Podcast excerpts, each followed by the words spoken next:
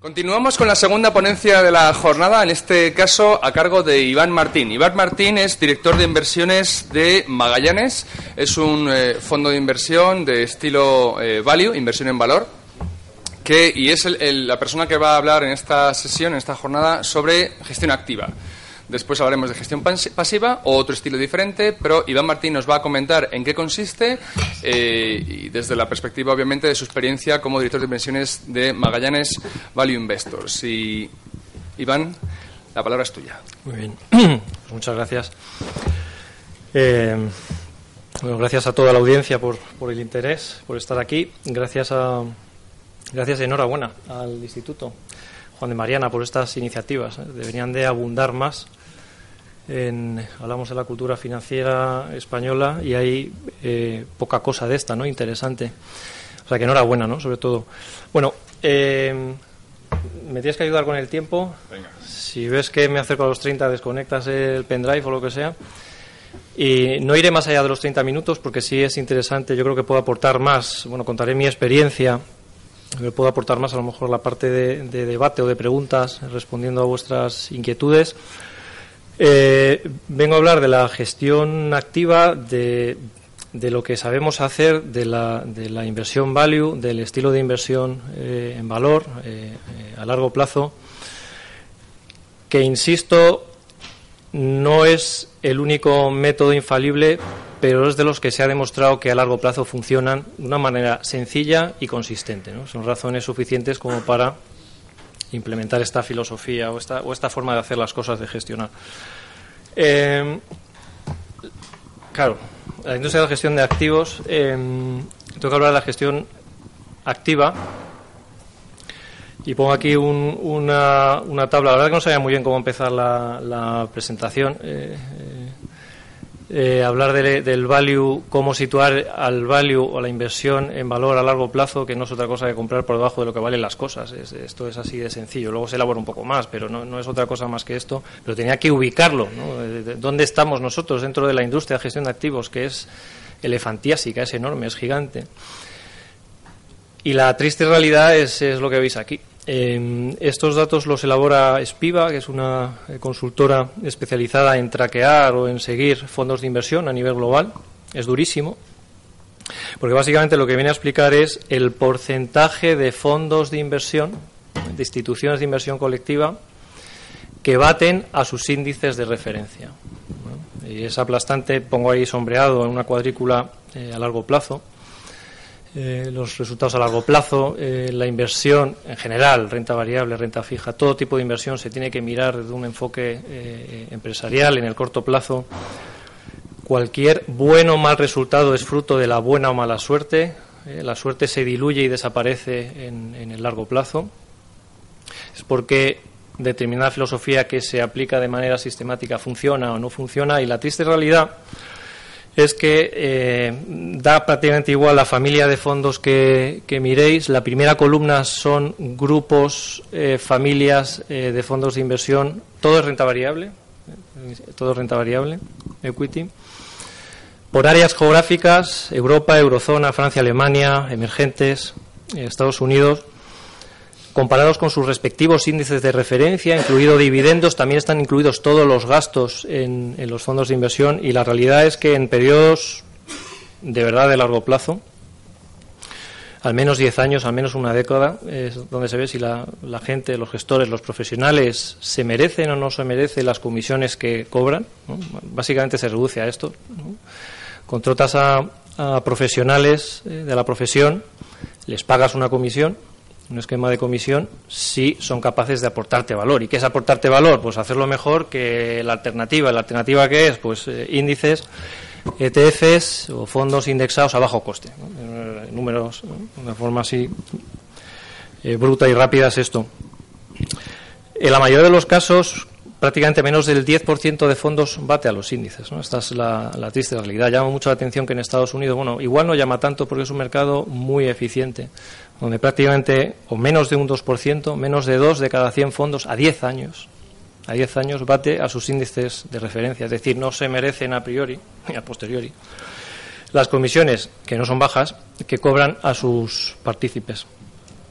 En España, y yo creo que este, este informe es un extracto del informe que seguramente estáis familiarizados, Pablo Fernández ha hecho estudios muy potentes, muy buenos, profesor de eh, sobre la gestión de activos en España. A ver si la gestión de activos en España pues, es buena, aporta valor, no aporta valor, ¿qué hacemos?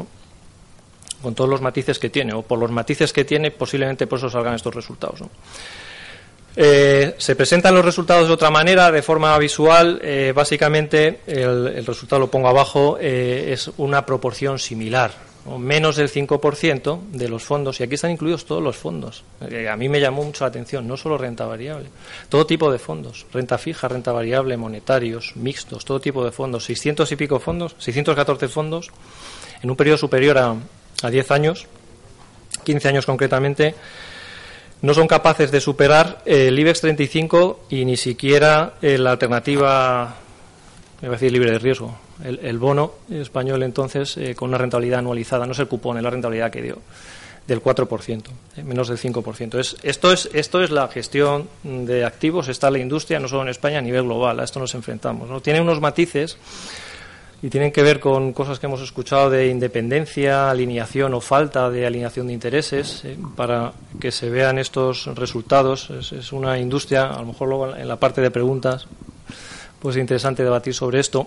Eh, donde una gran parte de esto igual se debe a la falta de independencia, falta de libertad y falta de alineación de intereses, ¿vale? Donde el dinero del gestor no está metido en estos fondos y no se mira tanto en largo plazo. Eh, claro, la esperanza es. Tomé esta palabra prestada de. Pues estáis familiarizados con Warren Buffett bueno, sí, me imagino, con Warren Buffett, em, eh, en el 84 él da una charla en la Universidad de Columbia con motivo del 50 aniversario de eh, uno de los libros emblemáticos o el libro emblemático de la gestión de, eh, activos, la inversión profesional como la conocemos hoy, que es Security Analysis, análisis de valores. Con motivo del aniversario da una charla en Columbia que la llama los superinvestos, los superinvestos de Graham y Doddsville, de, un pueblo que se inventa, donde él habla, de hecho me he inspirado básicamente, hay que ser honesto, me, he inspirado eh, en, los superinvestos, en este, en este speech, en esta conferencia que da, que su transcripción, eh, si la queréis, la transcripción está en la última edición del Inversor Inteligente. Los anexos tenéis la transcripción de Superinvestos. Es una lectura deliciosa, apasionante, maravillosa, donde pone como se merece la industria de gestión de activos, a, caer un burro, es así. Pero hay esperanza. Hay un grupo de gente que son los superinvestos que viven en un pueblo, esto es una alegoría, lógicamente, eh, el honor es que se llama Graham y Dodd porque son los padres de la inversión, no tanto value investing. Eh, cuando se origina, los padres del value investing, el padre del value investing es eh, Benjamin Graham, ¿no? todos estamos de acuerdo, pero él no se define como value investor, se define como inversor. Una serie de parámetros que luego veremos. Hay un grupo de inversores que a largo plazo, siempre se repiten las mismas cosas que no son triviales, a largo plazo, invierten, juegan su dinero, invierten su dinero, meten su dinero y son capaces de batir a los índices de referencia de forma sistemática. Y aquí nombra 12, 13 inversores que algunos de ellos todavía siguen en activo.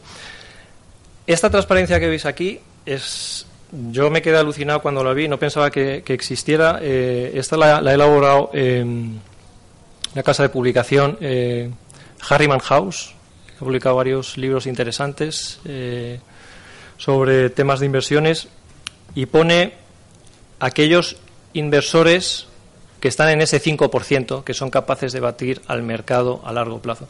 Y fijaos bien, el eje, hay que observarlo bien, el eje de las X mide el tiempo y el tiempo comienza en una década. Eso es largo plazo. Largo plazo no es un año, dos años. Bueno, igual para un trader largo plazo es un segundo, un segundo es una eternidad. Pero esto es, esto es inversión. Eh, Pensemos en términos empresariales. Yo he fundado Magallanes eh, con mis socios, con mis socias. Soy empresario. Mm, eh, Magallanes, como cualquier otra empresa que empieza, tendrá éxito a largo plazo si hacemos las cosas bien. No montamos Magallanes o un emprendedor no monta, eh, normalmente, no monta una compañía para el día siguiente, el mes siguiente, el trimestre siguiente dar el pelotazo, ganar mucho dinero. Eso no funciona así. La bolsa es igual. Es invertir en empresas. Necesitas el largo plazo. Tienes que vivir con el largo plazo. No existen los milagros de, o por lo menos yo no los he visto, igual existen, yo no los he visto, eh, de un día para otro. Por eso el enfoque ha de ser empresarial. Hay que pensar en la bolsa como empresa, porque al final, ¿qué son empresas? Hay un vínculo entre las compañías y los precios, pero hay que dejar de lado que son empresas. Largo plazo, en el eje de las X se mide en décadas, en el eje de las Y tenéis la rentabilidad, el exceso de rentabilidad, el exceso de rentabilidad sobre un índice comparable con dividendos, que es el Standard Poor's 500 es aplastante, es brutal. Además, por el efecto del interés compuesto, que es poderosísimo en la medida que van pasando los años. Es brutal. Una diferencia del 10%, a lo mejor en 50 años, ¿esto cuánto es? Eh, mil veces puede ser, ¿no? Alguna de cabeza. Es, aplastante, ¿no? la rentabilidad.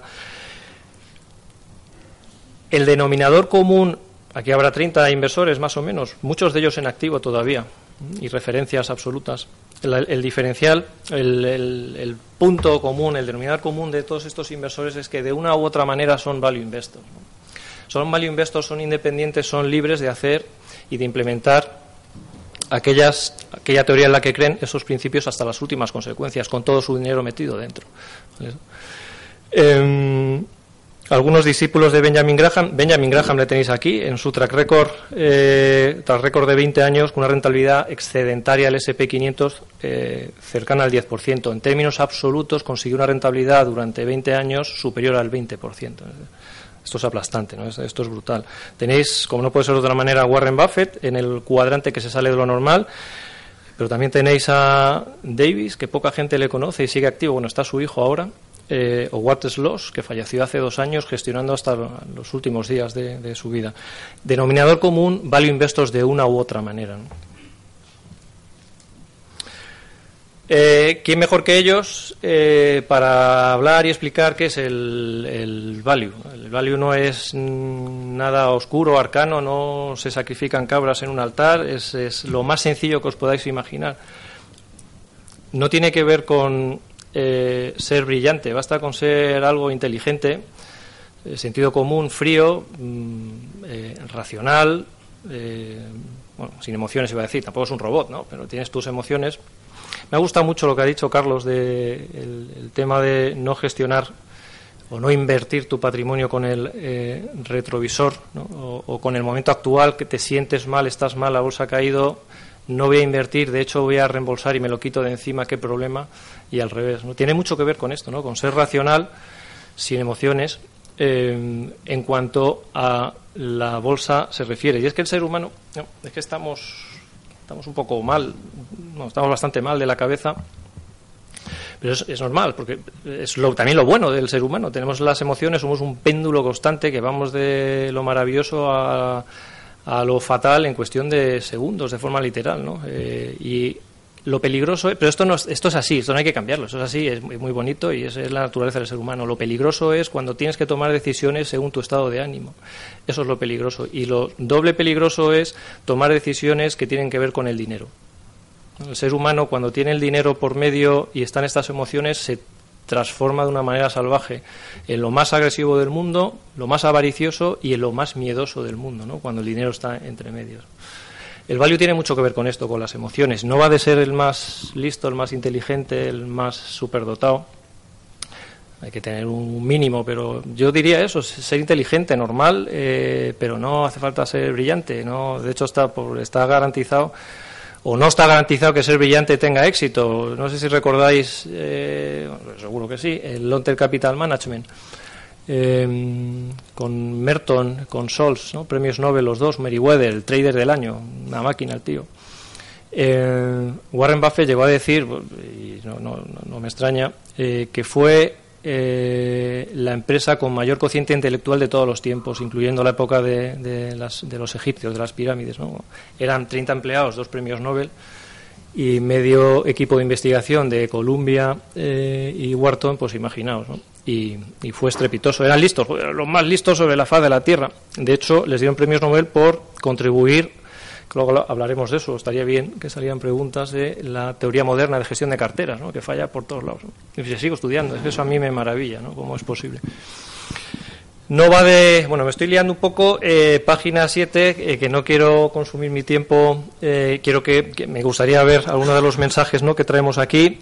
yo creo que Seth Klarman, que está en activo, para mí es el, modelo a seguir. Es delicioso leer sus cartas anuales. Es fascinante.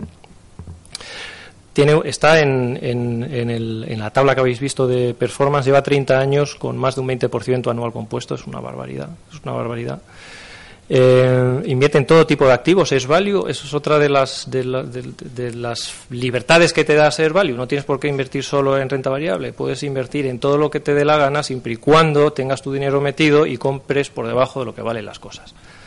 Es, que es eso, eso lo repites sistemáticamente y a largo plazo eh, funciona. Y él dice en su libro, eh, muy recomendable, pero muy difícil hacerse con una copia de su libro, su libro es Margen de Seguridad, Margin of Safety, está descatalogado y se hizo famoso, ahora ya no tanto. Esto es un dato sensacionalista que lo dices y quedas bien, pero ahora ya no tanto. Este libro fue o ha sido uno de los más caros de la historia de eh, Amazon, que se llegó a vender por 10.000, o no, a intercambiar por 10.000, más de 10.000 dólares la unidad. Eh, ahora está en mil y pico.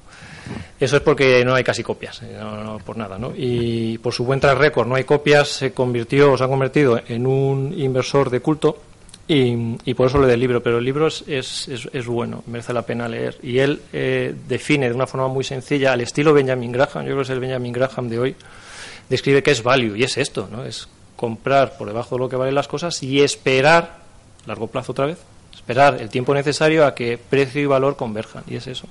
Oye, ¿cuál es el misterio? Pues es que no hay misterio. Es que esto es lo que es. Suena sencillo, pero es que es sencillísimo, es todo aplasta. Lo complicado son las emociones que, antes eh, comentábamos. En el momento en que las cosas, valores, eh, valen o cotizan por debajo de lo que valen, suelen ser los peores momentos por emociones finales del año pasado, las tablas que sacaba Carlos antes eh, daban ganas de salir corriendo. Enero, febrero de este año, no hay que irse más lejos.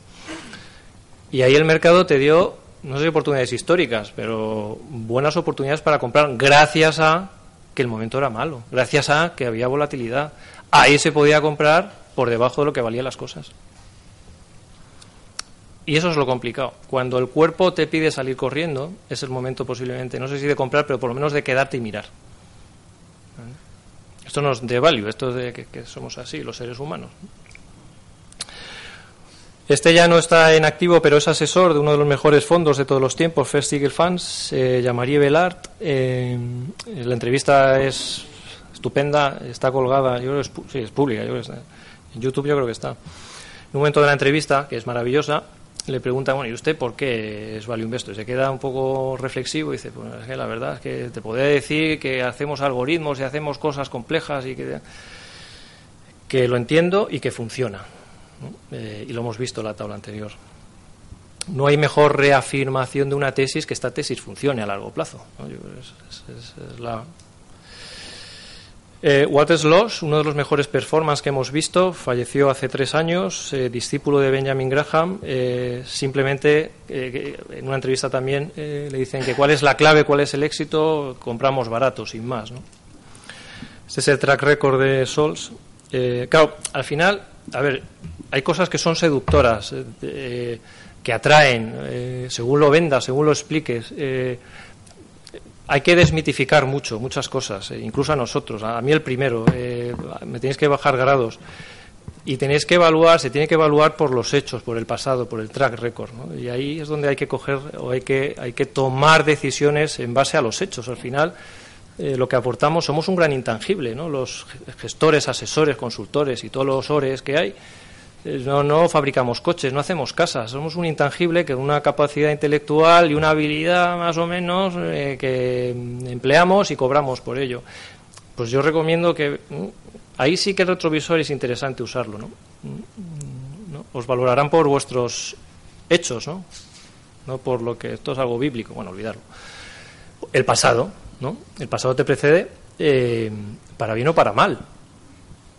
Si vais a contratar los servicios de un profesional, de un gestor, para ganar dinero, que esto no es value, que esto es de sentido común, ¡pum!, que se cae y rompe el suelo.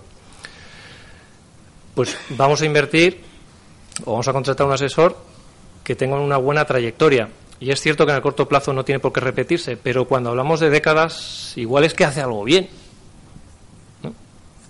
El track record de cada uno es el gran intangible que traemos los gestores, asesores, consultores y todos los que estamos ahí. Eh, uno de los grandes todavía vivo, el socio, el, tapado de Versailles Hathaway, el artífice, yo diría, el socio de Warren Buffett. Mm, Buffett es lo que es pues por, por mm, en gran parte. Y habla un poco de esto, ya lo he adelantado antes. No es de tener el cociente intelectual más alto del mundo, es de eh, tener las emociones bajo control. Eh, de, una, de una forma, bueno, tiene que salir Warren Buffett. Hablando de Value Investing, pues tiene que salir. ¿no?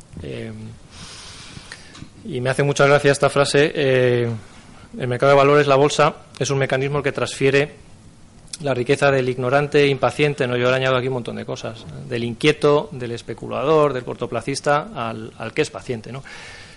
Pero este es otro punto, el tiempo. ¿Y qué hay de misterios en el tiempo? Bueno, pues que se pasa y fastidia, ¿no? Se pasa. Pero solamente hay que esperar. Por eso es muy importante, hablábamos también antes de cuanto antes mejor. El activo que tienen, tenemos o tenéis los jóvenes es ser joven por interés compuesto.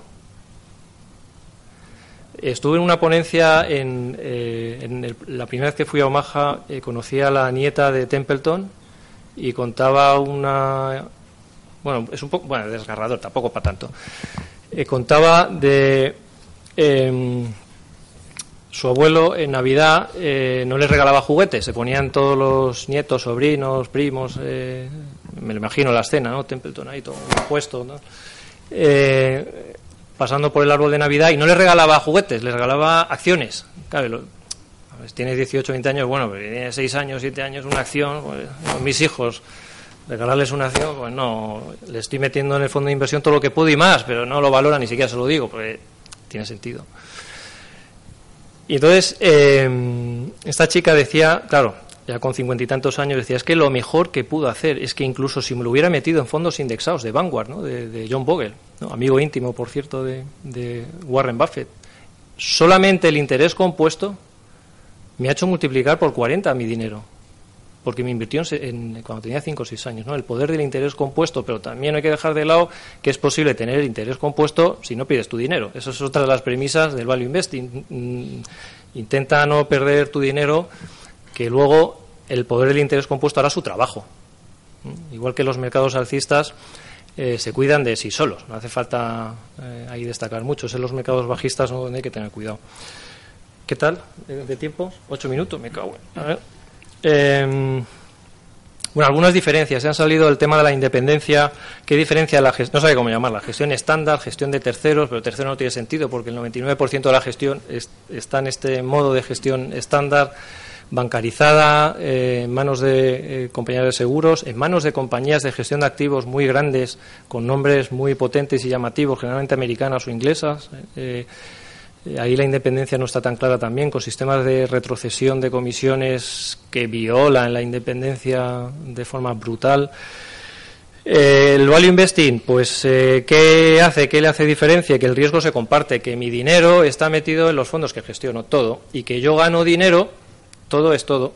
Y que yo gano dinero no porque cobro una comisión, que por cierto está por debajo, muy por debajo de lo que eh, cobra la, competencia, gano dinero porque gano, porque el fondo sube, por eso gano dinero. Y como mi horizonte temporal no es un, no es un año, sino décadas, hay una alineación natural de intereses con mis socios, por eso le llamamos socios. Son partícipes técnicamente en España, pero son mis socios. Eso marca la diferencia. Largo placista, ya lo he explicado. Estamos especializados. Nosotros somos, hacemos renta variable de una forma particular, que es el value. El tiempo, los recursos es, limitado. No podemos hacer de todo y contratar a todo el mundo, a toda la gente que queramos y contratar Bloomberg y contratar. Tenemos que focalizar los pocos recursos o los recursos que tengamos en una actividad. Eso nos hace especializarnos y aportar algo diferencial. Frente a la venta masiva, que de hecho se llaman catálogos. Las grandes, habéis ido a bancos o sois clientes, tiene un catálogo. ¿Qué quiere usted? Renta fija birmana, private equity del Congo o yo qué sé, o value neozelandés. Estoy exagerando, pero es cierto, hay catálogos. Nosotros nuestro catálogo es una forma de hacer las cosas. Y la alineación, eh, coinversión, el cliente es lo primero. Que esto que son, ¿no? suena a topicazo, pero es que es verdad. Que cuando sitúas el, cuando tú el cliente lo sitúas en la primera posición de, la fila, todo cambia, ¿no? Es que tú también eres cliente, es que mi dinero está ahí, yo soy mi cliente. A veces es más fácil explicar qué no hacemos. Para explicar una cosa es qué no hacemos, para explicar lo que, lo que, nos, lo que marca la diferencia. ¿no? Estos son, no, si me quedan ocho, que ahora serán cinco, eh, estos son extractos que son reales. Esto es a lo que nos enfrentamos los profesionales, los que estamos en la industria en el día a día, que el trabajo la mayor parte del tiempo es irse de este ruido infernal y de estas tonterías, porque son, eh, perdón, sí, bueno, no, es que son tonterías, que te despistan, ¿no? que te hablan del momento, del cortoplacismo. Eh, eh, no, estamos haciendo un compendio en Magallanes de, esto, que no sé lo que acabará, pero es fascinante, nos, nos divertimos mucho. Tratar de explicar por qué en un día la bolsa cae un 3%, y, pero, pero grulladas como el primer comentario que veis aquí cuando los bancos italianos y los españoles caían tanto, era un broker de un banco de inversión no pequeño, grande, muy grande, y nos decía esto, que mm, eh, sus clientes están vendiendo porque cae y como cae están vendiendo. Es como un círculo que no tiene ningún sentido, pero estás para pensar lo que me estás diciendo. Esto ocurre, pero es bueno que ocurra, porque gracias a estas locuras, los que hacemos otras cosas, pues podemos aprovecharnos. Esto, esto lo pongo aquí, igual no debería ponerlo, pero bueno, da igual, como somos seres humanos, sucumbimos y nos seducimos por el banco de inversión extranjero o no extranjero, poderoso, potente, ¿no? que nos dice estas chorradas y nos, y nos influyen. ¿no? Eh, ¿Qué hacemos? Eh, hacemos, intentamos hacer, todavía no usamos lupa, pero eh, todo llegará. Esta foto es real. Este Sirvin Khan fue discípulo de Benjamin Graham, falleció el año pasado, gestionando hasta el último momento. Hay unos vídeos entrañables, buenísimos en YouTube de esta, de esta persona. Y es que es aplastante otra vez más. Eh, solo compro barato eh, y como mi pasión es leer, pues el trabajo del Value Investing es una maravilla, una bendición para mí. ¿no? También es verdad que tenemos suerte por haber eh, o por ser genéticamente estar programados como estamos, ¿no? que nos gusta hacer esto. Todo se inventó hace tiempo, eh, hay, voy a decir millones, no, igual no tanto, pero hay miles de libros de value, valoración, growth, múltiplos, todo se inventó, eh, yo lo descubrí después de hacer la carrera y el máster, en el año 34 con Security Analysis, ahí se inventa el PER, ahí aparece el PER. No se llama PER, se llama Ernest Power, ¿no? Y en el 49 el inversor inteligente eh, lanza las finanzas del comportamiento, el behavioral finance, ¿no? por lo que le dan el premio Nobel a eh, Daniel Kahneman. Eh, ya lo he dicho, que es value investing? Esto es un poco más rollazo. Eh, por la parte teórica, no es más que comprar por debajo de lo que valen las cosas. No es más que eso, por debajo, descuento, concepto de descuento. No compramos las cosas que van a subir o que pensamos que van a subir, aunque aritméticamente es lo mismo. Queremos cosas que suban, estamos aquí para proteger y hacer crecer el, patrimonio, eso no hay que olvidarlo. Pero nuestra aproximación al mercado es comprar cosas que nos gustan por debajo de lo que valen. Y eso nos da el margen de seguridad, eso nos da una póliza contra la posibilidad de equivocarnos. Esa es la aproximación, que es diferente. Cuando piensas en esos términos, en la posibilidad de equivocarte y perder dinero, la cosa cambia.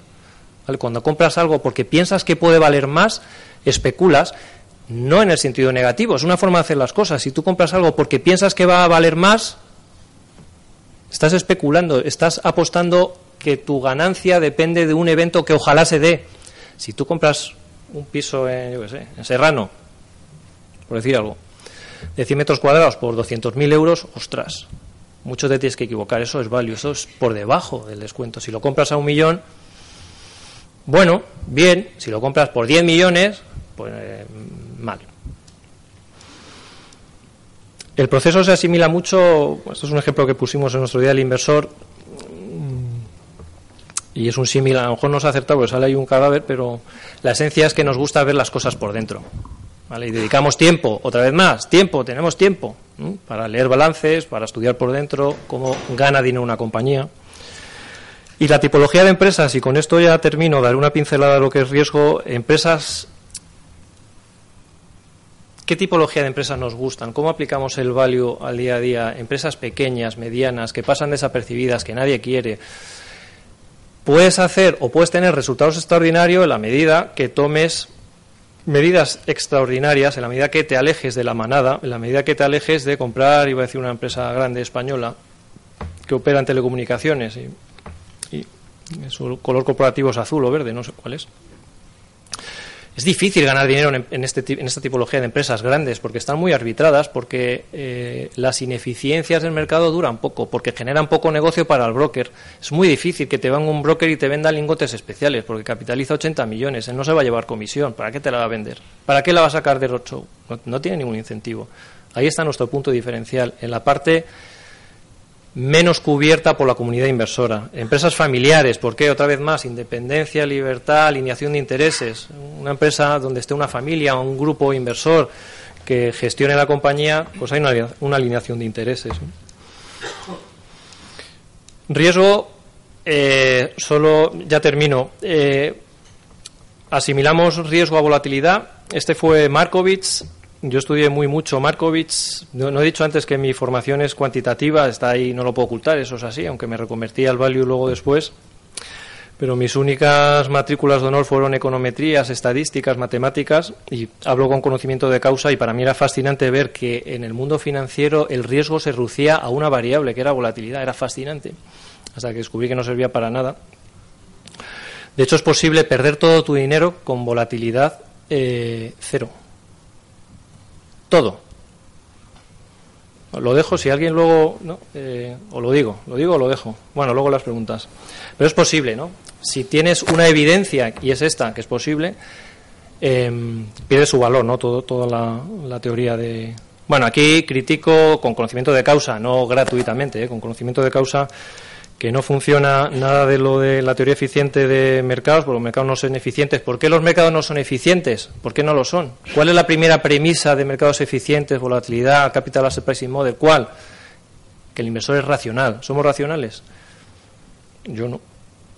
Y ustedes aseguro que tampoco. sobre todo cuando hay dinero por medio. Aunque vamos con la cosa de ser racionales,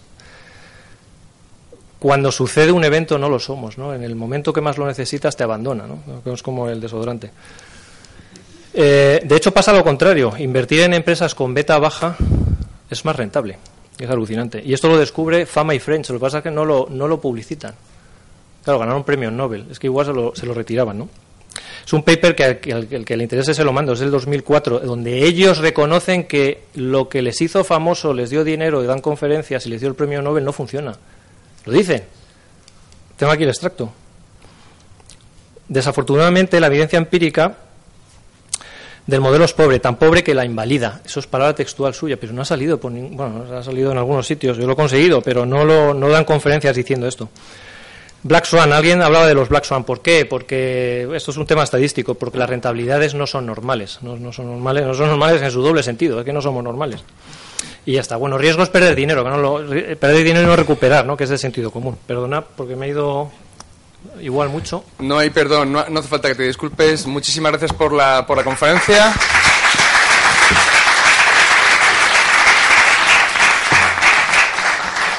Y abrimos el turno de preguntas, igual que hicimos con Carlos Magán. Por favor, levanten la mano y vamos dando. Aquí tenemos eh, una, dos y al, al fondo la tercera. Gracias. ¿Qué hay que hacer para, gracias por la exposición, qué hay que hacer para invertir en Magallanes? ¿Cuáles son las condiciones del inversor que buscáis?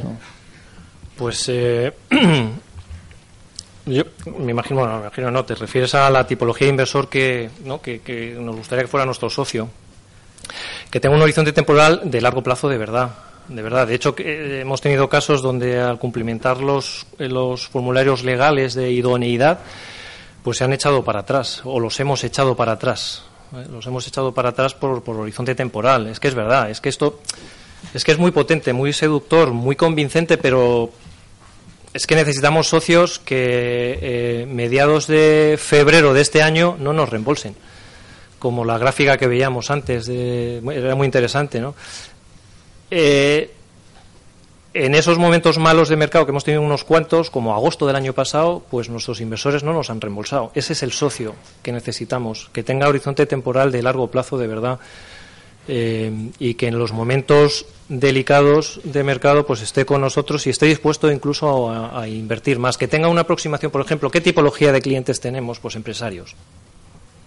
Empresarios que saben de qué va esto, porque nuestra aproximación es empresarial y que en el corto plazo es posible que, eh, bueno, es que uno de los fondos, o casi los, tenemos dos estrategias por área geográfica, la filosofía es la misma, pero en un momento dado del año su, iba a decir revalorización, no, eh, su caída era del 20%.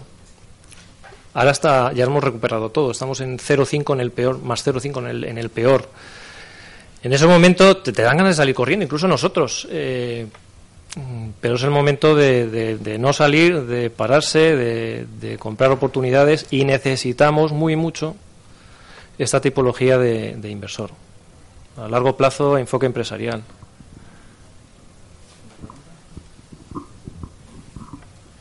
Muchas gracias por su conferencia, señor Martín. Ha sido muy instructiva. Eh, quisiera preguntarle qué, ¿Qué opina de la salida a bolsa de Telepizza Group? Creo que fue ayer a las once y media. Gracias. Bueno, me maravilla, la verdad, porque. Hombre, perdón, perdón, no me maravilla. No, no, no, eh, cuidado. Esto no. Eh, mira, me alegra que no se le hayan colocado al, al retail, al minorista, por primera vez. Algo, bueno, si, si es que se ha hecho algo bien esta colocación, pero por lo menos, oye, al minorista en la oficina no se le han colocado. Eh, bueno, nosotros la miramos, no, claro, hablar después de lo que ha caído es muy fácil, no tiene ningún mérito, pero hay otra compañía similar que cotiza en Portugal, que se llama Ibersol, que hace algo parecido y está a menos de la mitad de valoración. ¿Mm? Nadie la quiere porque es pequeña, pasa desapercibida. Esta sale con private equity detrás. Siempre que hay un private equity detrás, el que te vende es casi mejor no, ser tú el que le compre, mm, porque hay asimetría de información. Eso, eso, es obvio, ¿no? Lo que ha pasado. Intentan sacarlo lo más caro posible, intentan sacar. Ha sido desorbitado. ahora ya es un 20% menos caro que ayer. Por lo menos, bueno, oye. Eh, Igual me estoy liando mucho. Colocaciones, ser escépticos, sobre todo colocaciones cuando hay un private equity detrás, sobre todo colocaciones cuando los máximos ejecutivos, esta mañana se leía, se han embolsado algunas decenas de millones. Bueno, no hay necesidad de estar ahí, sobre todo cuando tienes alternativas a la mitad de valoración, no digo de precio, de valoración, que no están en los periódicos, que poca gente conoce y que al banco de inversión de turno no le interesa. Pues ahí a nosotros sí nos interesa eso. Nada.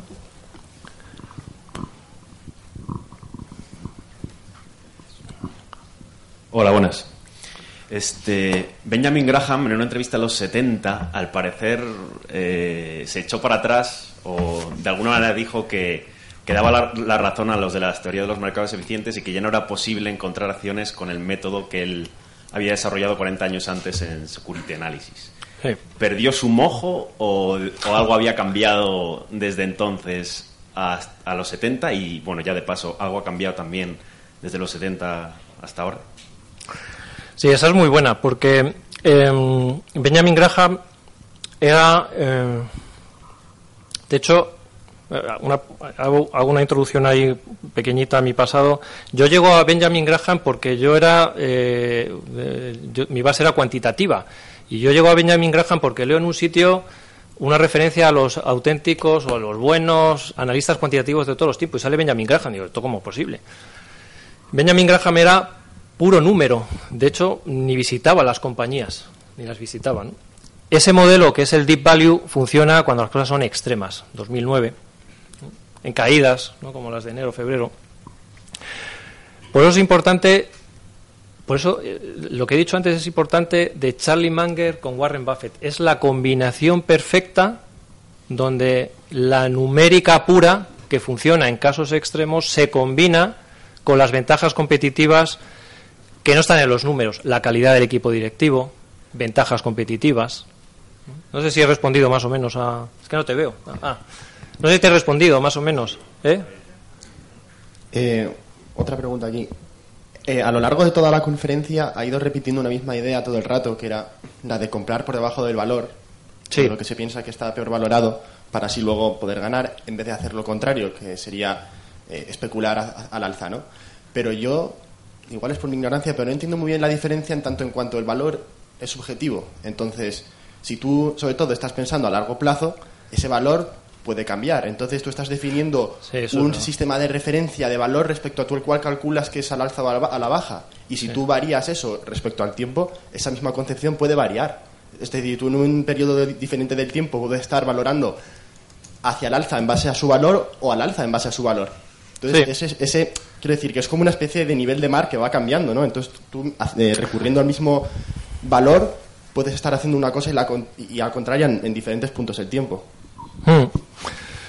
Sí, bueno, es que eso pasa, claro, es que eso ocurre. Por eso lo de insistir en comprar barato y qué es barato. Barato, por ejemplo, em, una compañía sin deuda o con caja, el 25% de caja de su market cap, con una rentabilidad de flujo de caja del 12%, eso, eso es barato.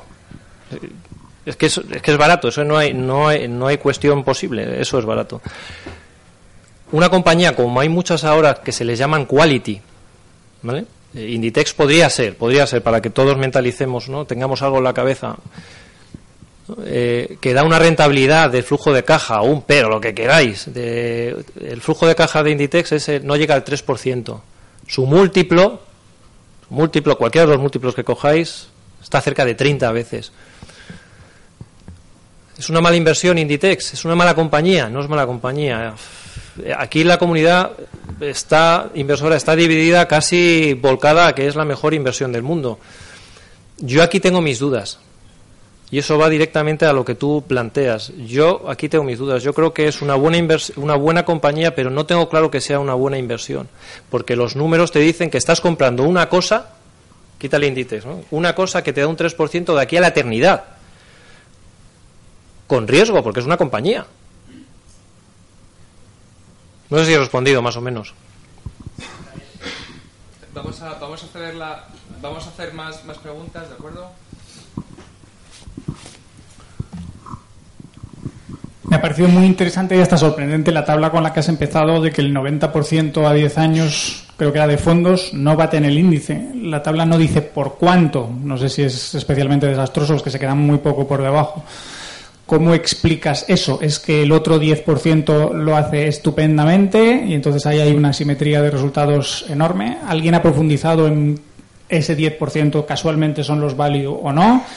O, o intervienen otros agentes que no son fondos, inversores particulares que no participan en fondos, que son los que mueven el índice? ¿O ¿Cómo puedes explicar eso? No, la explicación, esto es la observación, por eso no, no es el mismo estudio, porque no está hecho, y lo pongo yo, ad hoc, la tabla esta de los que lo hacen mejor. Los que lo hacen mejor lo hacen mucho mejor, pero no le encuentro una explicación, yo soy honesto, no le encuentro una explicación. Pero es que hay una, una estrategia de extremos. Eh, y los que no baten, no baten por mucho, la gran mayoría. Y no le encuentro una explicación, realmente, no le encuentro posiblemente sea, y esto se me ocurre sobre, sobre la marcha, eh, en la medida que sea gestión pasiva, estará muy cerca al índice de referencia. Los que ex ante se vende como gestión activa, si lo hacen muy bien, se salen en el extremo, que suelen ser los menos, y los que lo hacen muy mal, pues se quedan descolgados, que suele ser la gran mayoría. Pero no, no, le, no le veo, en nuestro caso particular, pues no lo sé, tampoco, no sé por qué, pero ocurre, y, ocurre eh, pues implementando muchas de las cosas que, que hemos comentado. Eh, ah, y los particulares, son fondos de inversión profesional todos estos, los, no, no por dar nombre, no, son los, los grandes, los grandes, los pequeños, los medianos, todos los que se comercializan. Que es sorprendente, ¿no? A mí me llama mucho la atención. Nos has dicho antes la gran diferencia de coste de una gestión convencional a la vuestra. ¿Nos puedes explicar eh, sobre qué es eh, la comisión, sobre el patrimonio, sobre la rentabilidad? Sí. O sea, las grandes diferencias, las tres o cuatro Sí. diferencias. Sí. Em, ¿De Magallanes o de la industria o de, de las diferencias de unos y otros? Sí, vale, sí, sí, es muy interesante. Sí, la industria es cara. eh, en términos generales, eh, sobre todo si se meten estructuras de fijo más performance fee, son muy caras. Son, bueno, son- hay muchos datos de esto, son caras. ¿Por qué puedes optar? Por el, sistema de partnership. El sistema de partnership, eh, lo más próximo que se puede hacer aquí, o que hemos podido hacer nosotros aquí, es una comisión fija que cubra los costes fijos de una gestora, una gestora, sobre todo en España, es cara. Es una barrera de entrada brutal, no lo entiendo. Es que así no puede haber avance, pero bueno, es muy cara eh, y se cobra una comisión que cubra fija sobre patrimonio, que cubra costes fijos, que pueda haber plantilla, que puedas pagar un alquiler, que tengas que pagar la CNMV, a, a todo Dios. Y luego ganas, ganas porque, porque el fondo sube. El, principal sistema de retribución y de incen- y de incentivo de, en nuestro caso de Magallanes y de los que no son Magallanes, pero son otros tipo value investors o inversores, inversores, que la palabra debería ser inversores, es que ellos ganan dinero porque están invertidos en sus fondos. Este es el incentivo. Ganas tanto más cuanto menos a la comisión, también, a largo plazo. No tenemos comisión eh, de éxito de a un año, a dos años. ¿no? Aquí estamos invertidos para toda la vida con una comisión fija mm, justa, ajustada, más que justa, ajustada, que nos cubra el vivir, el que la compañía mm, sea autosuficiente, pero ganamos dinero. De hecho, eh, en nuestro código ético son seis puntos, no es muy sencillo, es casi el no matará, no robará, pues es así. El primer punto es que los, eh, los eh, el, el equipo de Magallanes y muy especialmente el equipo de inversiones está obligado, está obligado y lo tenemos que firmar a invertir nuestro dinero en, en los fondos nuestros. Esa es la forma. Así sí que hay alineación de intereses. Bueno. Eh, pues eh, muy bien, excelente, eh, tanto las preguntas, por supuesto, como las respuestas de Iván Martín. Eh, muchas gracias, Iván. Vamos a terminar, antes de dar paso al descanso, igual que hice con Carlos Magán, vamos a hacer entrega eh, de un obsequio a Iván, otro mm, tomo de Ludwig von Mises, en este caso Liberalism, en la edición de Liberty Fan. Espero que lo encuentres estimulante y que te guste. Gracias, Iván. Gracias.